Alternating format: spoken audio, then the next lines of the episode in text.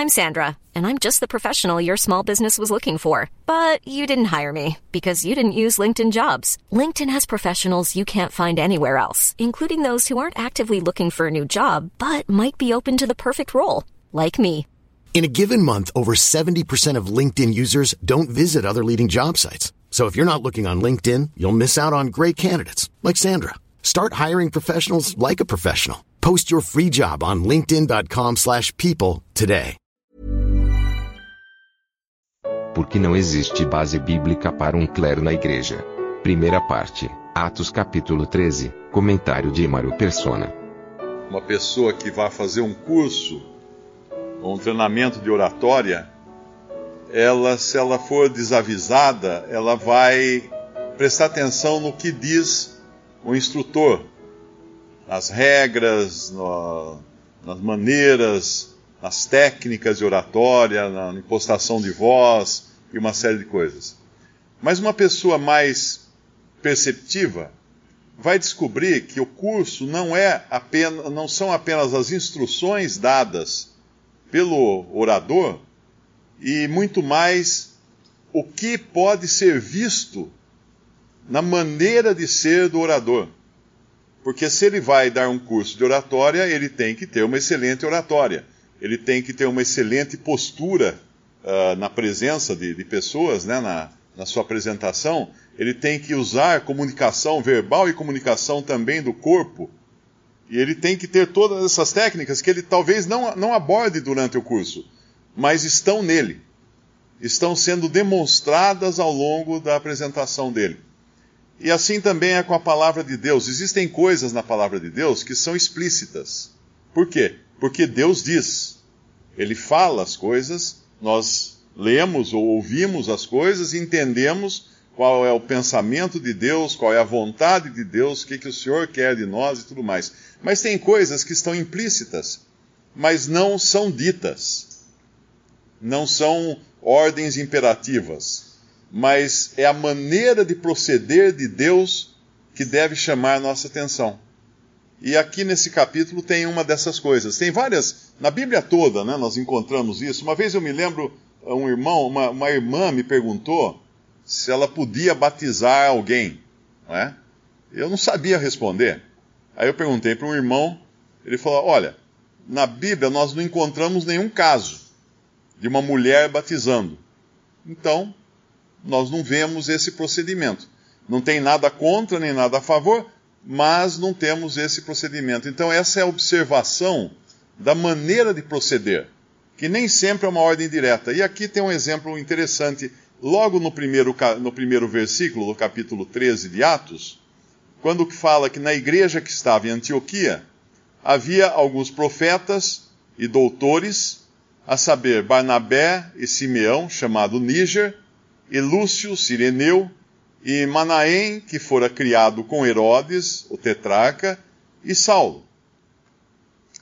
Por que será que o Espírito Santo colocou essa variedade de pessoas aqui? Eu acredito que isso para demonstrar como é realmente o corpo de Cristo. Ele é formado por pessoas diferentes, por diferentes dons, por diferentes nacionalidades, por diferentes tipos de pessoas. Começa aqui pelo, por Barnabé, e Simeão, depois ele chama Simeão Níger. Por que Níger? Porque ele era negro. Simeão era provavelmente da África. Então eram pessoas de diversas nacionalidades e ainda apresenta um que tinha pele negra e tinha o apelido de Níger, ou de negro. Não havia nessa época o conceito de escravidão por cor de pele, como nós conhecemos pela história do Brasil, por exemplo, de outros países, também Estados Unidos, de Europa e tudo mais. Não existia. Uh, não existia, pelo menos até onde a gente saiba, o, a ideia de, de, racismo. Existia sim a ideia de, de diferenças de nacionalidades, de uh, como a gente vê entre os próprios judeus, eles não gostavam de uma determinada tribo mais do que outra. Então isso sempre existiu no ser humano, né? essas distinções. Mas o racismo, como nós conhecemos, não estava ainda ali a escravidão por cor de pele foi inventada pelos muçulmanos. Isso depois do ano 1000. Não é uma coisa que era normal na antiguidade. Existia escravidão, existia escravidão. Mas a escravidão tinha um outro, um outro conceito. os próprios judeus, pelo Antigo Testamento, eles podiam se deixar escravizar para pagar uma dívida.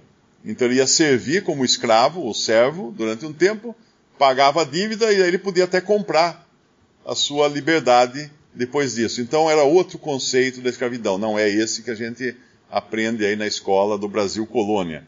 Uh, outra coisa importante aqui é que ele começa falando de Barnabé, depois de Simeão, depois de Lúcio, Manaém, que fora criado com Herodes, ou seja, alguém que veio de uma casta mais elevada da sociedade, ao contrário de outros, né? nós sabemos que os, os, os apóstolos, principalmente é, Pedro, João e outros, eram pescadores, não, não vinham de uma família uh, real, ou de uma família em posição de Herodes, o tetrarca.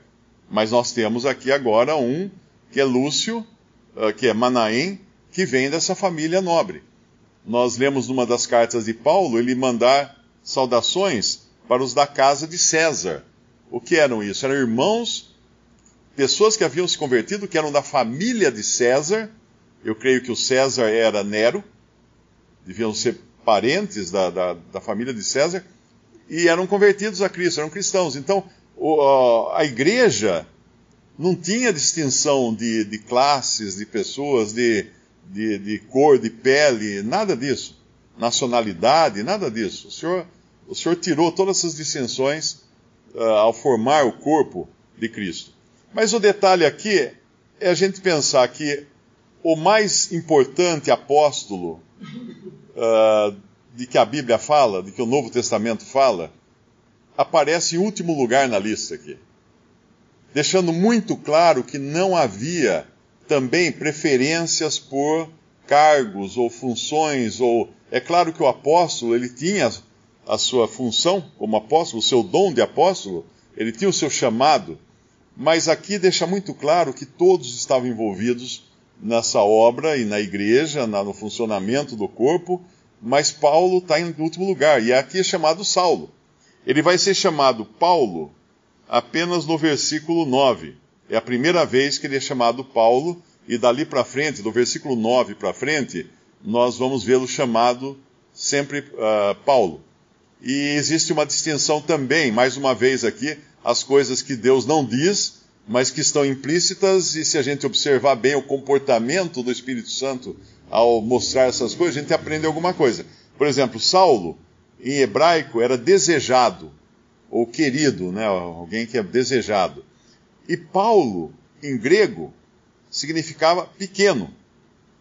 Ou seja, aquele que tinha o nome de desejado, o Espírito Santo muda o nome dele para pequeno o que devia ser e é considerado hoje o maior apóstolo da cristandade é o menor. E ele fala isso numa das suas, cartas. Ele fala o menor de todos os santos.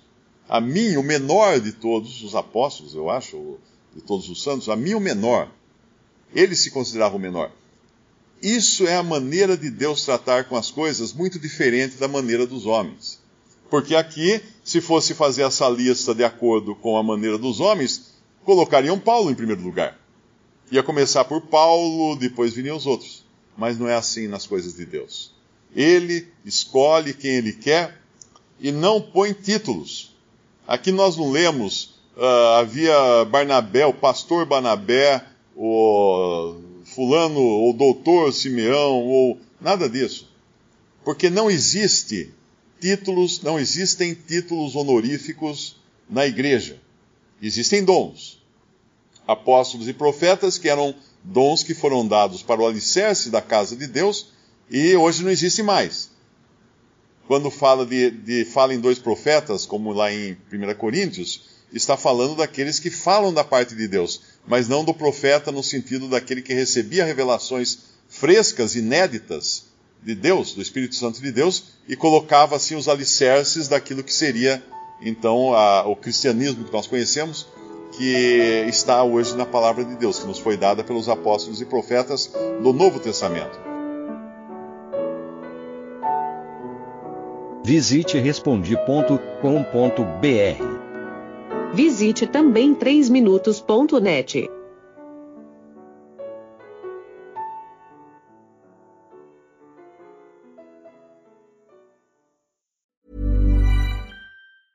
The secret to summer ready skin is here. Osea's number one best selling Andaria algae body oil, clinically proven to instantly improve skin elasticity and transform dry skin to silky, soft, and unbelievably glowing. Its signature scent of freshly squeezed grapefruit, cypress, and mango mandarin transports you to sun kissed summer days. Get healthy, glowing skin for summer with clean vegan skincare from Osea. Get 10% off your first order site wide with code GLOW at OseaMalibu.com.